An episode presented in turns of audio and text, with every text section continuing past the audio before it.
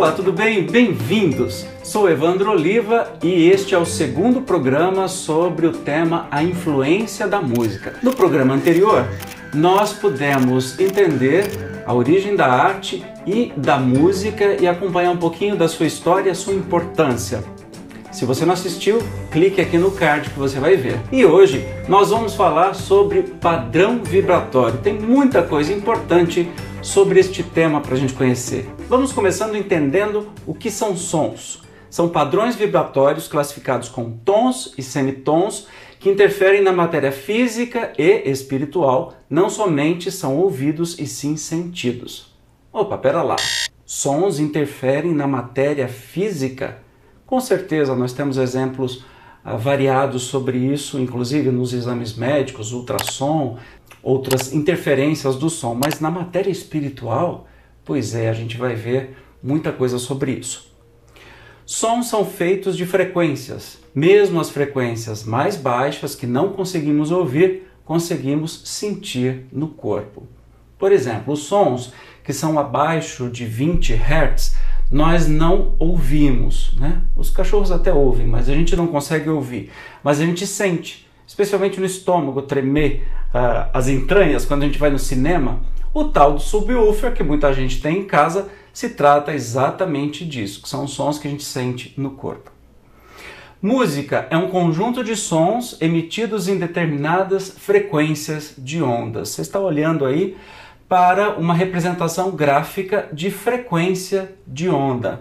Mas o que é essa tal de frequência de onda? Frequência, como o próprio nome diz, é o tanto de tempo que demora para chegar uma onda do seu estágio mais baixo até a sua crista, né? Então a gente fala assim que isto aqui é uma frequência de onda.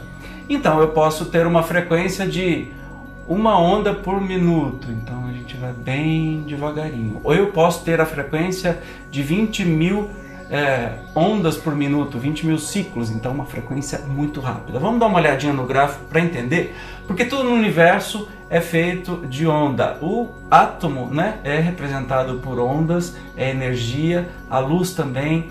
Enfim, nós temos aí, ah, como você pode perceber, que é onda de rádio, né? Que é do tamanho de prédios, por exemplo, dos prédios mais altos, tá, exemplificando aí dos prédios altos de Nova York. A 10 elevado à oitava potência, não é? vamos é, dizer que é do tamanho de seres humanos. Né?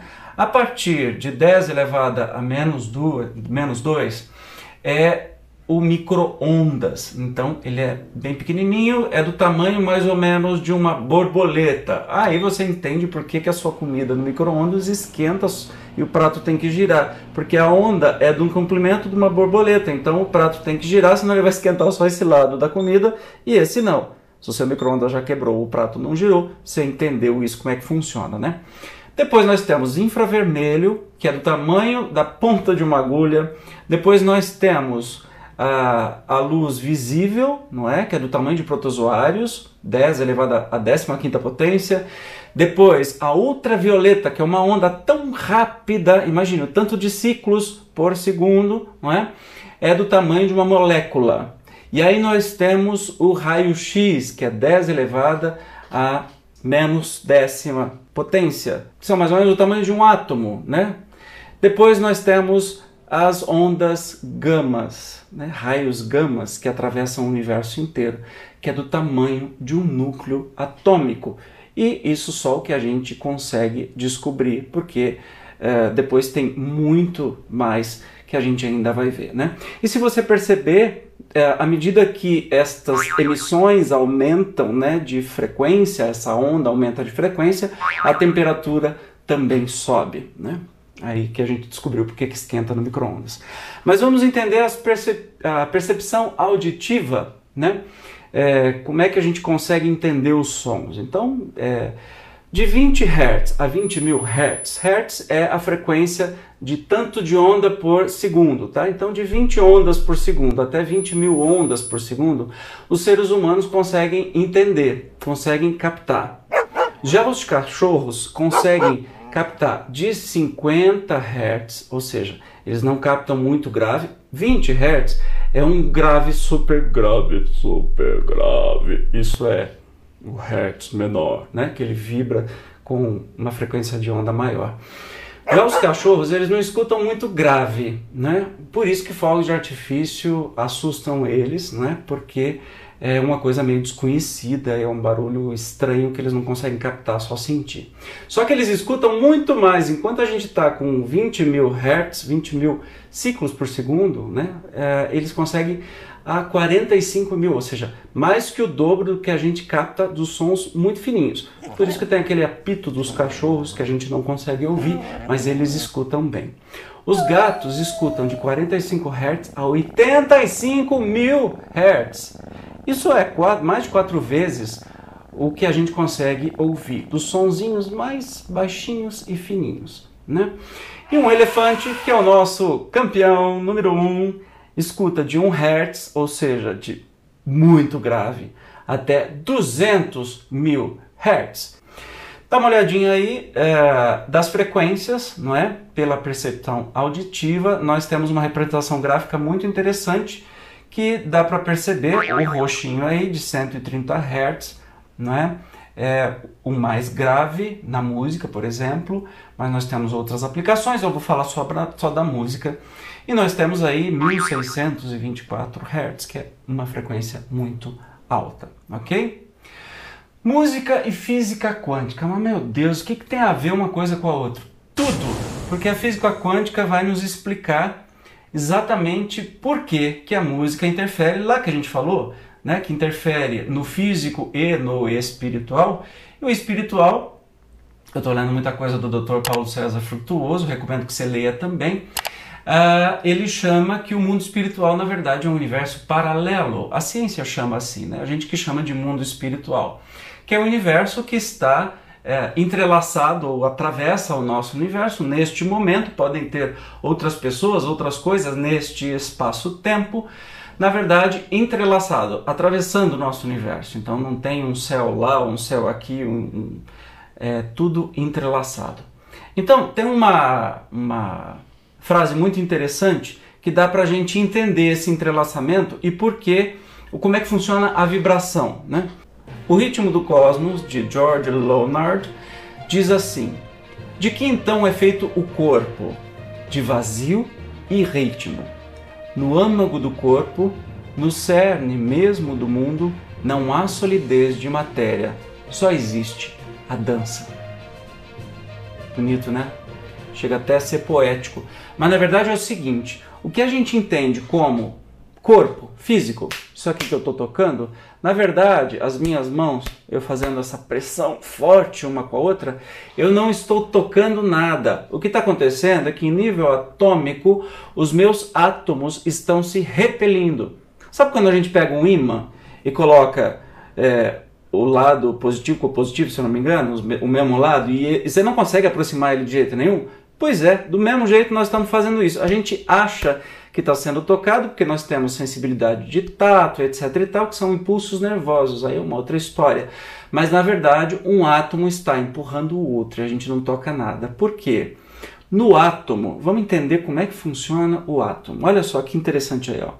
Se ampliássemos um átomo até ele ter a dimensão do Empire State Building de Nova York, é muito grande. Eu não sei, agora eu vou colocar no vídeo aí, o Evandro, editor, coloca no vídeo aí o tamanho que é de altura de metros do Empire State. Então vamos imaginar que um átomo tenha o tamanho do Empire State Building, né?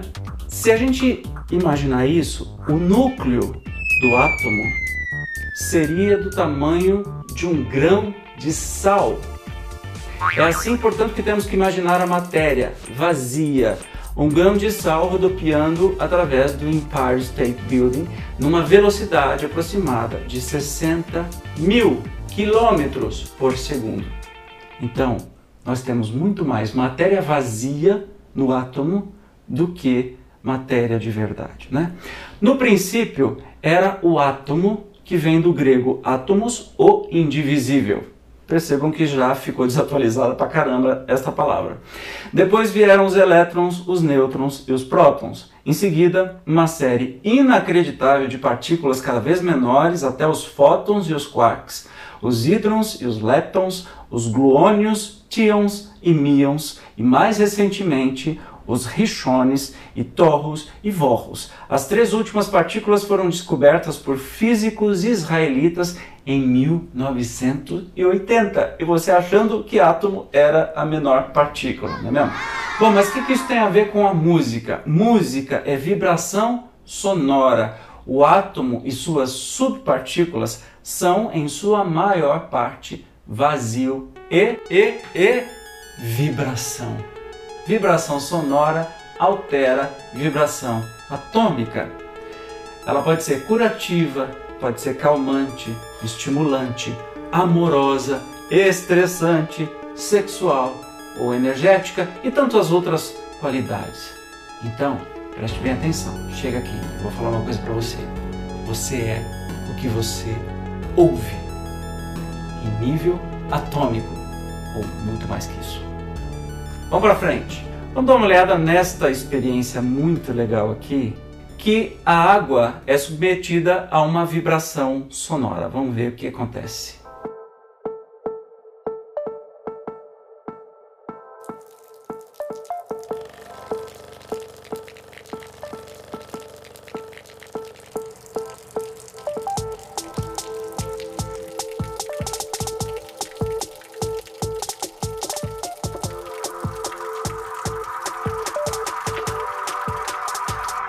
Música é um conjunto de sons feito de diversas frequências.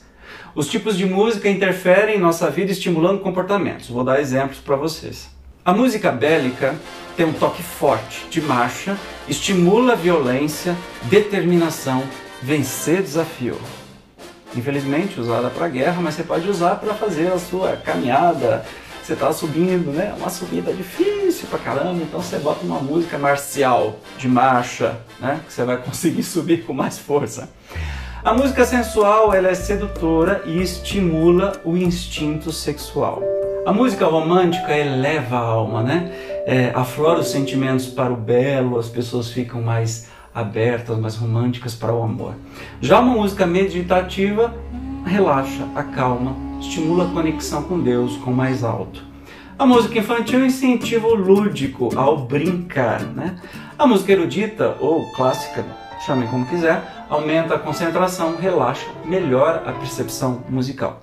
A música folk, ou tra tradicional dos países, dos seus povos, reforça as tradições e conecta os povos pela cultura. Já que a gente está falando de padrão vibratório, dá uma olhadinha neste vídeo aqui.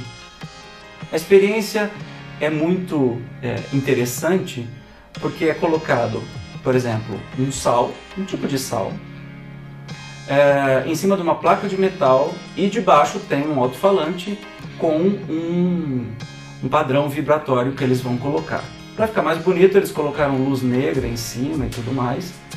E vai mostrar que dependendo da sua frequência vibratória que coloca nesta placa, vai ter um desenho diferente. Olha lá, uma areinha, um sal, enfim, algo que reflete bem com a luz negra, então por isso que ficou bem brilhantinho assim, está espalhando. Para ver como o som tem influência absurda na matéria. Legal, né? Se você pesquisar, aí tem todos os dados do canal do YouTube, tem muita coisa bonita para a gente ver, para a gente aproveitar ok? Isso significa que a música, hoje no nosso bate-papo a gente está falando que a música tem uma influência absurda na, no plano físico e no plano espiritual ou no universo paralelo, né? como diz o Dr. César.